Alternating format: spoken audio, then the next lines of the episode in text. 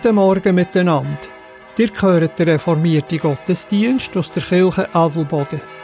Predigt hat der Pfarrer Tim Henny und der Orgel spielt Esther Giger. Ich wünsche euch eine gute Zeit beim Hören von dem Gottesdienst.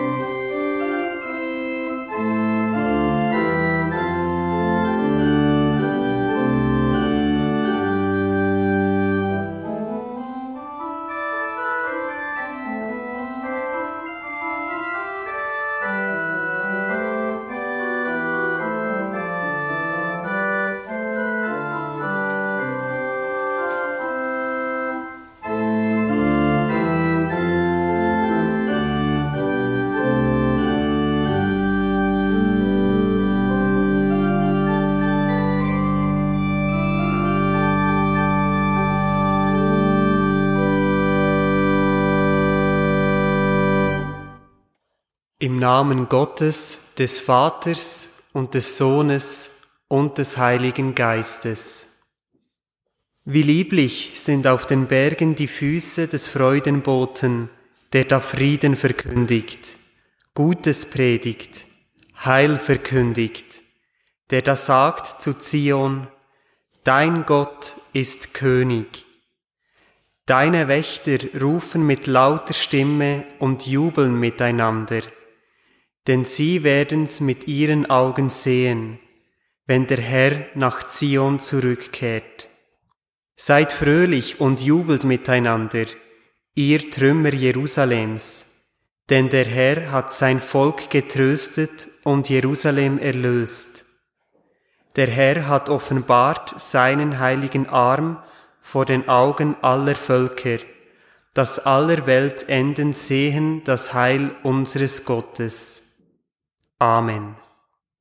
Mit diesen Worten aus dem Prophet Jesaja, Kapitel 57 ab Vers 7, begrüße ich euch ganz herzlich zum heutigen Predigtgottesdienst. Mein Name ist Tim Henny und an der Orgel spielt Esther Giger. Ich begrüße auch alle Gäste unter uns und alle, die im Radio Beo oder per Livestream mit dabei sind oder die Aufzeichnung zu einem späteren Zeitpunkt nachhören. Ich möchte heute mit euch über die Zukunft der Kirche nachdenken und dabei einen Blick zurückwerfen, nämlich in das Leben der frühen Kirche in den ersten Jahrhunderten nach Christus. Dies aus dem Grund, weil ich glaube, dass Zukunft Herkunft braucht. Erst wenn wir unsere Wurzeln kennen, wissen wir, was der eigentliche Kern unseres Glaubens und unser Auftrag in der Welt ist. In allem Tun und Lassen, in unserem Nachdenken und Nachfolgen, sind wir auf den lebendigen Gott angewiesen, der uns den Weg weist. Darum lasst uns zum Beginn beten. Himmlischer Vater, hier sind wir. Wir danken dir, dass wir heute am Morgen auf dein Wort hören können. Danke, dass du uns rufst und zu uns redest. Danke, bist du uns nach, bist du mitten unter uns.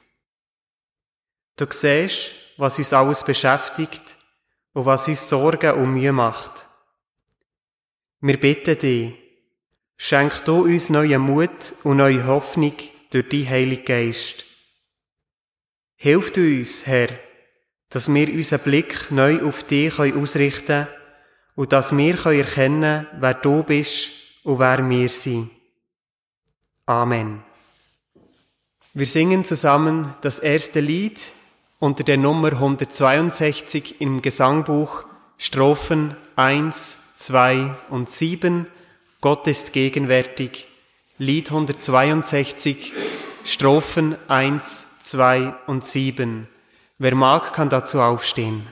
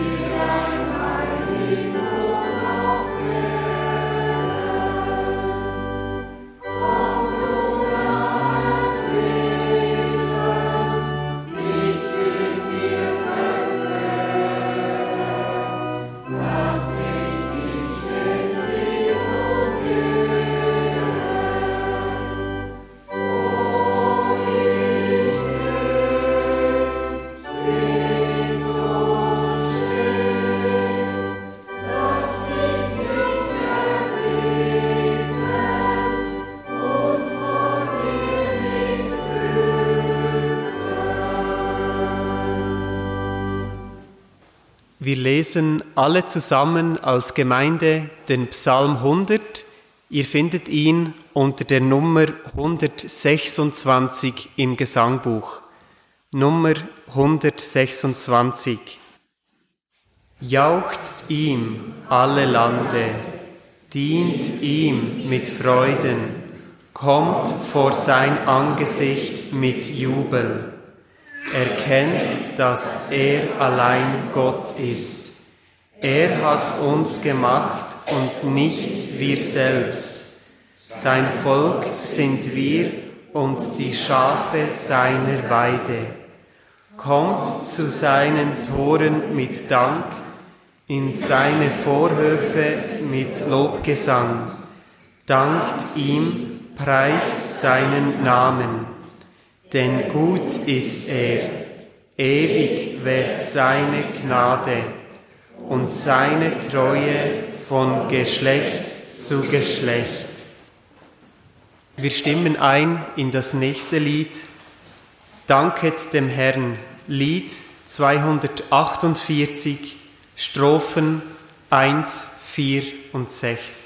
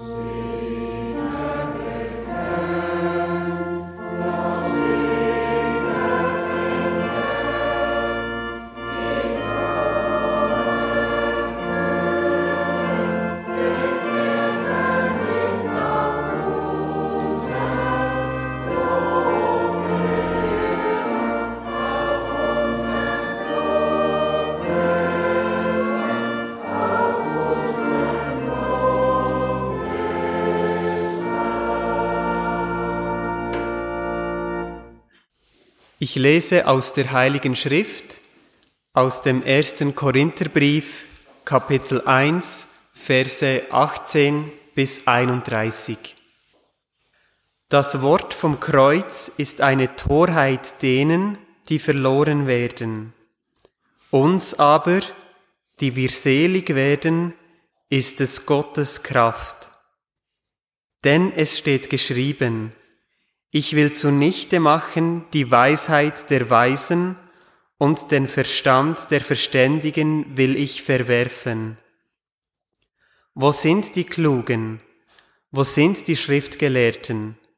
Wo sind die Weisen der Welt?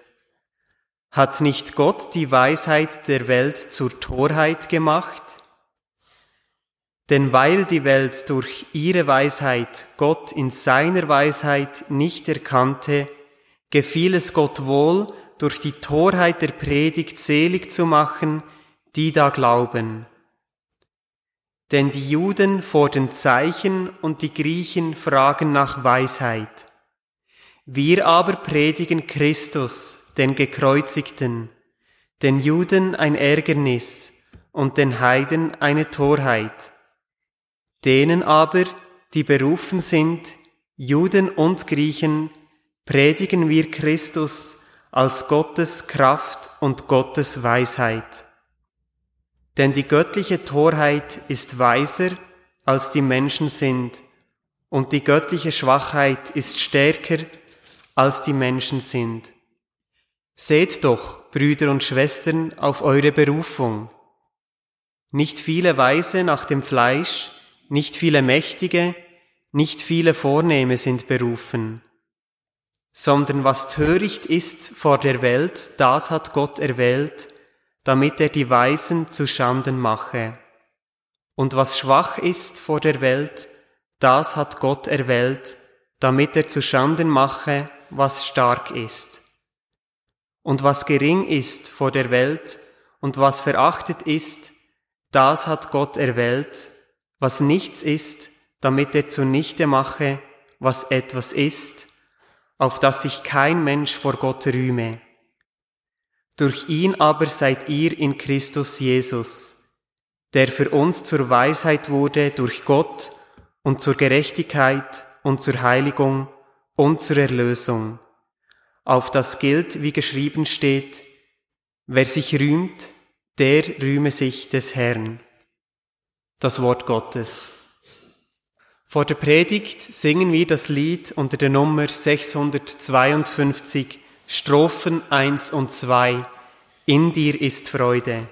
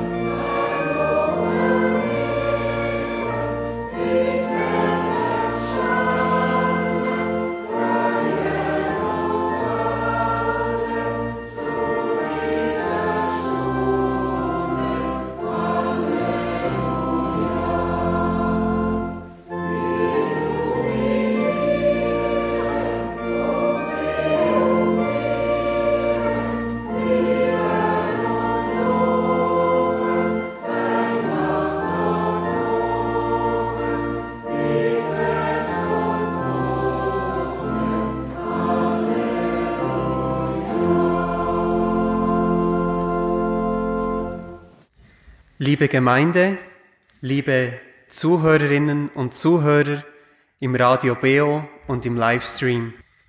Seit Anfang Jahr bin ich nun hier Pfarrer in Adelboden. Es ist meine erste Stelle nach der Ausbildung. Bei meiner Ordination im vergangenen November sagte mir mein Ausbildungspfarrer, dass ich in einer spannenden Zeit meinen Dienst antrete und dass in meiner Amtszeit entscheidende Veränderungen in unserer Kirche bevorstehen. Und als junger Pfarrer frage ich mich natürlich, wie die Zukunft unserer Kirche aussehen könnte, angesichts dem Mitgliederschwund und all den vielen Herausforderungen. Um es gleich vorwegzunehmen, ich habe kein Patentrezept und mit meiner bescheidenen Lebenserfahrung maße ich mir auch nicht an, dass ich es jetzt besser weiß als die, die mir vorausgegangen sind. In meinem Studium der Theologie habe ich etwas ganz Entscheidendes gelernt. Wer neue Wege finden möchte für die Zukunft, kann viel lernen, wenn er oder sie einen Blick zurück in die Geschichte wirft und versucht, zurück zu den Wurzeln zu gehen und so den eigentlichen Kern des Glaubens wieder zu entdecken. Aus diesem Grund möchte ich euch heute ein paar Dinge aus dem Leben der frühen Kirche im römischen Reich erzählen, um der Frage nachzugehen, was ist das eigentlich für ein Glaube, der Glaube der Kirche? Dabei bin ich mir bewusst, dass man schnell den Fehler macht, die Vergangenheit zu idealisieren, so nach dem Motto, früher war alles besser. Darum geht es mir nicht. Und natürlich muss man vorsichtig sein, wenn man allzu schnell Lehren aus der Vergangenheit ziehen möchte, denn wir leben in ganz anderen Zeiten als die Christinnen und Christen in der Antike. Und trotzdem denke ich, dass wir heute als Kirche viel von der frühen Christenheit lernen können. Ja, ich würde sogar behaupten, dass wir heute im 21. Jahrhundert viele Parallelen haben zu den ersten zwei bis drei Jahrhunderten, weil wir heute als Christinnen und Christen wie damals wieder in der Minderheit sind. Die frühe Kirche war in vielen Lebensbereichen revolutionär und lebte ganz anders als der Mainstream. Damit stieß sie auf viel Unverständnis, Kopfschütteln, ja sogar Verfolgung. Jedoch hatte der Glaube der Christinnen und Christen eine unglaubliche Attraktivität und Anziehungskraft, so dass sich der neue Glaube enorm schnell ausgebreitet hat. Das Leben im römischen Reich war kein Zuckerschlecken. Es gab noch keine staatliche Sozialhilfe, wenn überhaupt nur schlechte medizinische Versorgung und viele Menschen starben an Infektionskrankheiten wie Tuberkulose, Malaria, Pocken oder Pest. Die Kinder- und Müttersterblichkeit war sehr hoch. Ein Drittel der Säuglinge starb bereits im ersten Lebensjahr. Fast die Hälfte der Jugendlichen wuchsen ohne Vater auf und der Anteil der Witwen betrug mindestens ein Viertel. Die Schere zwischen arm und reich war riesig. Nach Schätzungen besaßen zwei Prozent der Gesellschaft die Hälfte bis zu zwei Drittel des gesamten Vermögens im römischen Reich.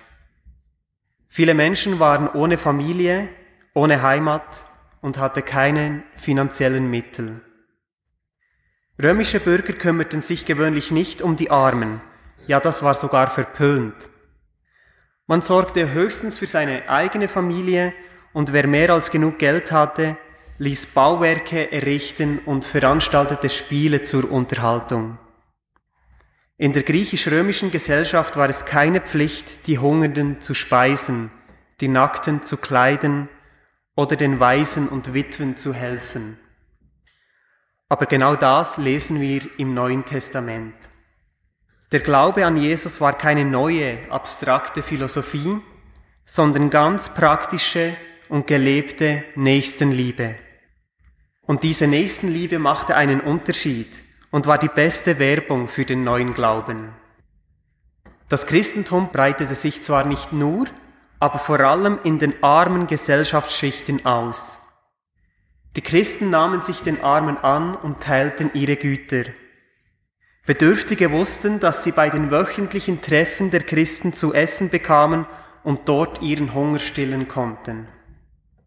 Ich frage mich, wo können wir heute unseren Nächsten konkret helfen?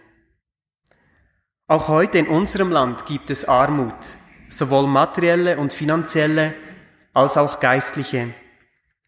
An der Liebe zu unseren Mitmenschen wird die Welt erkennen, was wir wirklich glauben. Aber nicht nur unter den Armen breitete sich das Christentum in der Antike aus, sondern auch Wohlhabende, wie zum Beispiel der reiche Hausbesitzer Gaius, schloss sich der Jesusbewegung an und stellte seine große Villa der Gemeinde in Korinth zur Verfügung. Die christlichen Gemeinden trafen sich überall, wo es möglich war, in Privathäusern oder öffentlichen Orten, und sie waren offen für alle, für Frauen, Männer, Freie, Sklaven, Witwen, Waisen, Wohlhabende und Randständige. Alle sozialen Schichten und Milieus kamen zusammen und lebten intensiv miteinander. Es war ein bunter Haufen. Das gab natürlich auch Konflikte und Reibungen. Aber das gemeinsame Leben der frühen Kirche war revolutionär und machte es möglich, dass Menschen mit den unterschiedlichsten Hintergründen zusammenkamen. Ich frage mich, sind wir vielleicht heute als Kirche manchmal zu wenig offen für Menschen, die anders sind, anders denken und aus anderen Milieus kommen? Kirche sollte nicht ein steriler Club von Gleichgesinnten sein, sondern offen und lebendig. So wunderschön unsere Kirchengebäude im Berner Oberland sind, aber sind sie vielleicht sogar manchmal zu große Hürden für gewisse Menschen?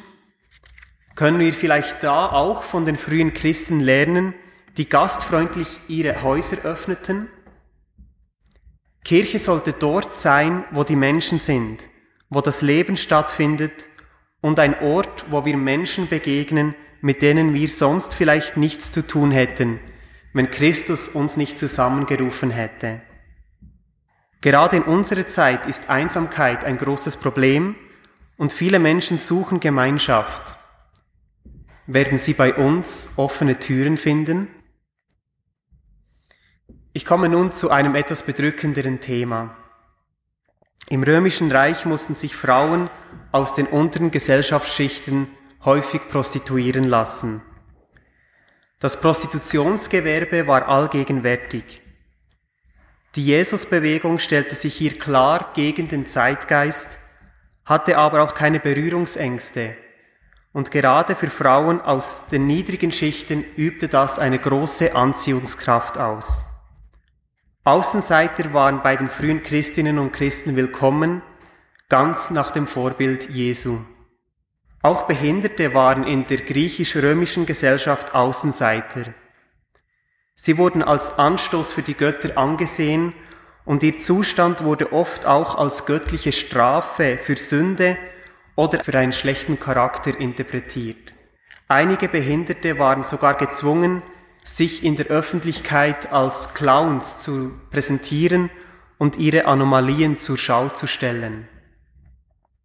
Doch bei den christlichen Gemeinden fanden auch die Menschen eine Heimat, die sonst nirgendwo dazugehörten und von der Gesellschaft sonst ausgestoßen wurden. Weiter war es im römischen Reich nichts Ungewöhnliches, dass ungewollte Säuglinge verstoßen und von ihren Familien auf öffentlichen Plätzen ausgesetzt wurden. So dauerte es nicht lange, bis das Kind einem Sklavenhändler in die Hände fiel. Jeder Hausvater hatte das Recht, ein neugeborenes Kind, das er nicht als Teil der Familie akzeptierte, zur Adoption freizugeben, zu verkaufen oder eben einem öffentlichen Platz auszusetzen. Betroffen waren insbesondere behinderte Kinder, kranke, uneheliche Kinder und Mädchen. Die Christinnen und Christen damals setzten sich für den Schutz des Lebens ein, besonders für den Schutz der Schutzlosen, weil sie an die Heiligkeit des Lebens glaubten. Das heißt, dass jedes Leben wertvoll und ein Ebenbild Gottes ist. Auch in unserer Zeit gibt es Menschen, die nicht gewollt sind, und der Menschenhandel ist ein großes Problem. Ich frage mich, wo stellen wir uns heute bewusst gegen den Zeitgeist für den Schutz der Schutzlosen? Dass die Kirche heute oft für genau das Gegenteil Schlagzeilen macht, und Schwache nicht geschützt, sondern missbraucht werden, betrübt mich zutiefst. Und schließlich möchte ich noch auf einen sehr wesentlichen Punkt eingehen, worin die frühe Kirche anders war als die Mehrheit. Ähnlich wie heute herrschte im römischen Reich religiöser Pluralismus. Es gab unzählig viele Götter und man konnte sich seine Religion selber zusammenbasteln. In unserer Region wohnten zum Beispiel die Kelten, die nach und nach die römischen Götter annahmen. Gleichzeitig hatten sie aber immer noch ihre eigenen Stammesgötter. Das war auch kein Problem. Die römische Obrigkeit war sehr tolerant, solange man auch dem Kaiser opferte. Vordergründig waren die Römer also sehr offen und tolerant, was die Ausübung der Religion anbetrifft. Dagegen schien der Glaube der Kirche auf den ersten Blick engstirnig und einengig. Dass es nur einen Gott und nur eine Wahrheit geben sollte, stieß auf viel Unverständnis. Ist das heute nicht auch so? Die Christen damals weigerten sich, dem Kaiser zu opfern, weil sie glaubten, dass Christus der einzig wahre Herr ist. In den Augen der damaligen Menschen war das eine Torheit, also eine Dummheit, und dennoch schlossen sich immer mehr diesem merkwürdigen Glauben an. Der Glaube der Christen war merkwürdig, weil sie nicht an einen starken Feldherrn oder Kriegshelden glaubten, sondern an einen, der ans Kreuz geschlagen wurde. Das war ein Skandal. Doch diese Botschaft vom Kreuz hatte eine unerklärliche Attraktivität und die Kirche konnte auch von Verfolgungen nicht aufgehalten werden. Im Gegenteil, das Vorbild der Märtyrer machten vielen Eindruck und viele fragten sich, was haben die gefunden, dass sie sogar bereit sind, dafür zu sterben? Wisst ihr, wer die ersten Christen im Gebiet der heutigen Schweiz waren? Man kann es historisch zwar nicht mit Sicherheit sagen, aber es waren höchstwahrscheinlich Märtyrer. Es gibt nämlich eine Legende, die meiner Meinung nach mindestens einen wahren Kern haben muss. Es ist die Geschichte der sogenannten Thebäischen Legion. Das waren Soldaten aus Nordafrika, die sich zum christlichen Glauben bekehrt haben und um das Jahr 300 für den römischen Kaiser Richtung Norden zogen, um aufständische Gallier zu bekämpfen. Die römischen Soldaten kamen bis in die Region des heutigen Kantons Wallis und schlugen ihr Lager im Rhonetal auf. Dort wurden sie vom Kaiser Maximian dazu aufgefordert, Christen zu verfolgen und den römischen Göttern zu opfern. Als sie sich weigerten, dem Befehl zu gehorchen, ließ er sie dezimieren. Das Wort dezimieren, das wir auch noch heute in unserer Sprache benutzen, kommt eigentlich von dieser römischen Strafe, nämlich jeder zehnte Soldat wurde bei dieser Kollektivstrafe umgebracht. Nachdem die Legion zweimal dezimiert wurde, richtete der mutige Anführer der Thebäischen Legion, Mauritius, folgende Worte an den Kaiser. Kaiser, wir sind zwar deine Soldaten, aber wir bekennen es frank und frei, nichtsdestoweniger Knechte Gottes. Dir schulden wir Kriegsdienst, ihm ein schuldloses Leben. Von dir haben wir Sold erhalten für unsere Strapazen, von ihm den Anfang unseres Lebens. Unseren Gott und Schöpfer zu verleugnen, darin können wir dem Kaiser keinenfalls Folge leisten. Wir wollen lieber ihm als dir gehorchen. Du befiehlst uns, Christen aufzusuchen und zu bestrafen? Wohlan, fortan brauchst du keine anderen mehr zu suchen. Hier hast du uns. Siehe unser Geständnis. Wir glauben an Gott Vater als den Schöpfer aller Dinge und an seinen Sohn Jesus Christus als Gott. Sieh, wir stehen in Waffen, doch ohne Widerstand zu leisten. Denn lieber wollen wir getötet werden als töten, lieber unschuldig umkommen als schuldig leben. Als der Kaiser diese Worte vernahm, ließ er alle Soldaten umbringen. Soweit die Geschichte der ersten Christen auf dem Gebiet der heutigen Schweiz, genau genommen in Saint-Maurice im heutigen Kanton Wallis. Die frühe Kirche hat so viele Märtyrer hervorgebracht, weil sie etwas gefunden hat, wofür es sich zu leben und zu sterben lohnt. Nämlich die Liebe Gottes, die den Menschen in Jesus Christus begegnet. Und diese Liebe ist so ganz anders, als diese Welt funktioniert. Diese Welt wird regiert durch Geld und Macht und funktioniert mit Angstmacherei, Kontrolle und Gewalt. Doch die Christen schlugen nicht zurück, wenn sie verfolgt wurden.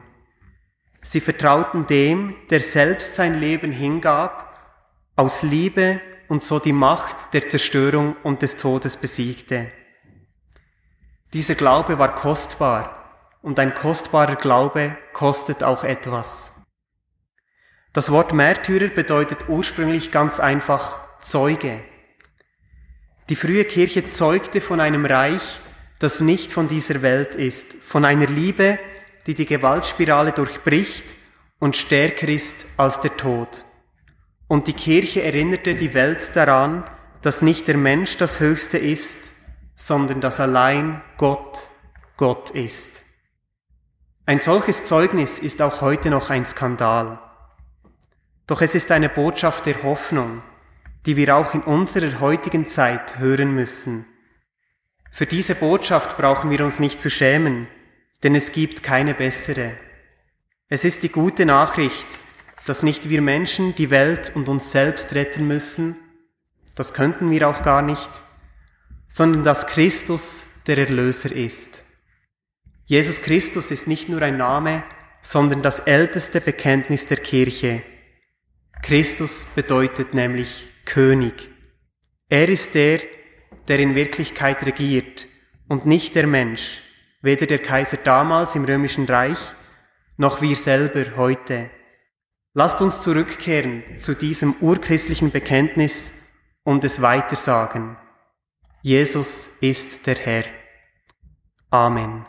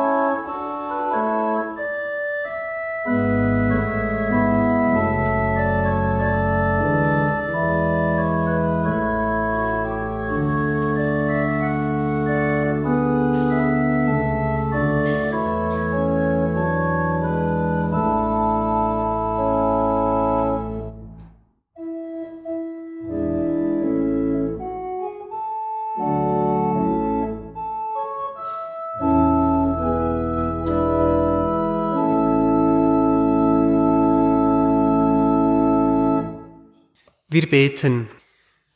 Vater im Himmel, wir kommen vor dir mit unseren Anliegen.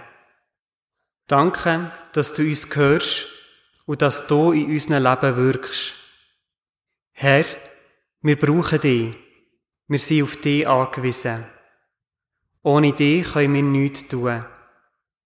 Erneuere du unsere Herzen, Heiliger Geist, damit unsere Liebe nicht erkaltet Danke für das Vorbild der frühen Christinnen und Christen. Ja, auch sie sind nicht perfekt gewesen und haben dich gebraucht. Danke, Jesus. Nimmst du die unsere Schwachheit an und bist du unser Erlöser. Danke müssen wir nicht selber die Welt retten, müssen wir es nicht selber schaffen. Herr, wir bitten dich für unsere Obrigkeit. Wir bitten dich besonders für die Leute, die in Nationalrat gewählt werden, dass du sie führst und dass sie nicht ihre eigenen Interessen und Macht ausbauen, sondern sich für das Wohl von unserem Land, für das Wohl der Schwachen einsetzen. Gang du ihnen voraus und schenk du ihnen eine Vision vor Hoffnung für die Zukunft.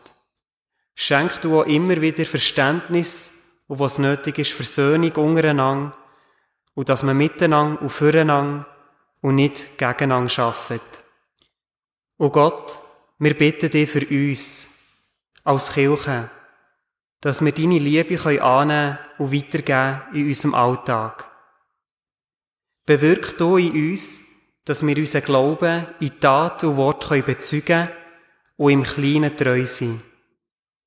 Öffne du unsere Augen, damit wir die Not von unseren Mitmenschen sehen, dass wir mutig einstehen für die Schwachen und Schutzlosen und dass wir unsere Herzen und Türen öffnen für die, die einsam sind, die nie dazugehören und kein Daheim haben. Hilf du uns, dass wir dir und unseren Nächsten dienen können mit Kopf, Hand und Herz.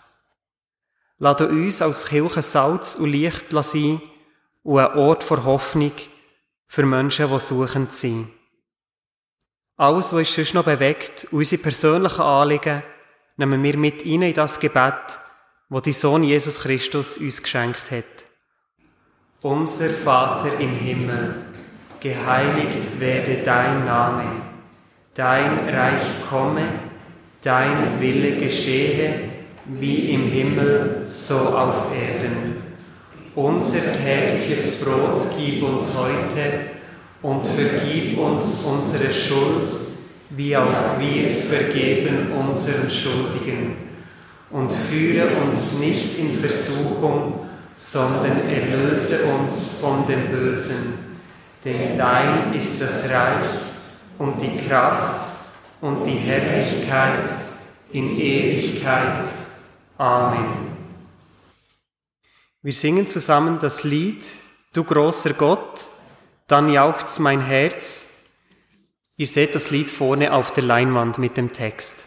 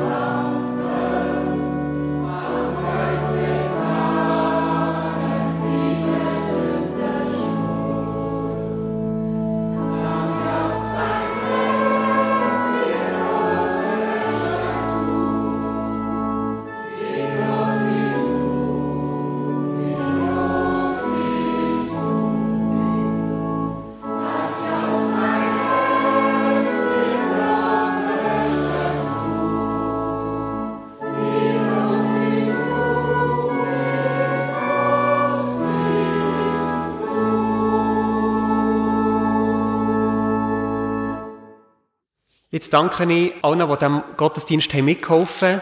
Der Esther Giger für das schöne Spiel an Orgel, David Germann im Livestream, Albert Stranz für den Sigristendienst und am Walter Drachsel für die Aufnahme.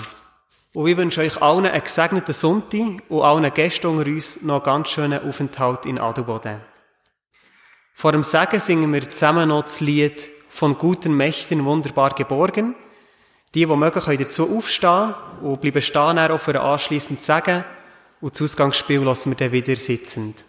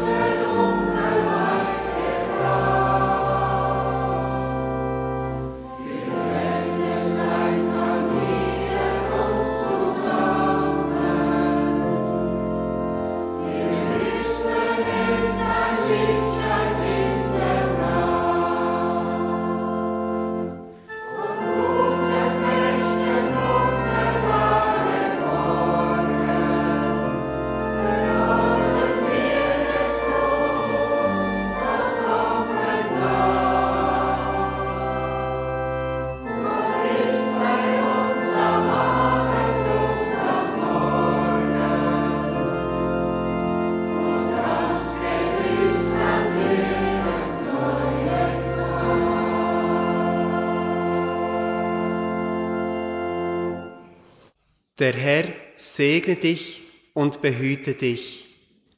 Der Herr lasse sein Angesicht leuchten über dir und sei dir gnädig. Der Herr hebe sein Angesicht über dich und gebe dir Frieden. Amen.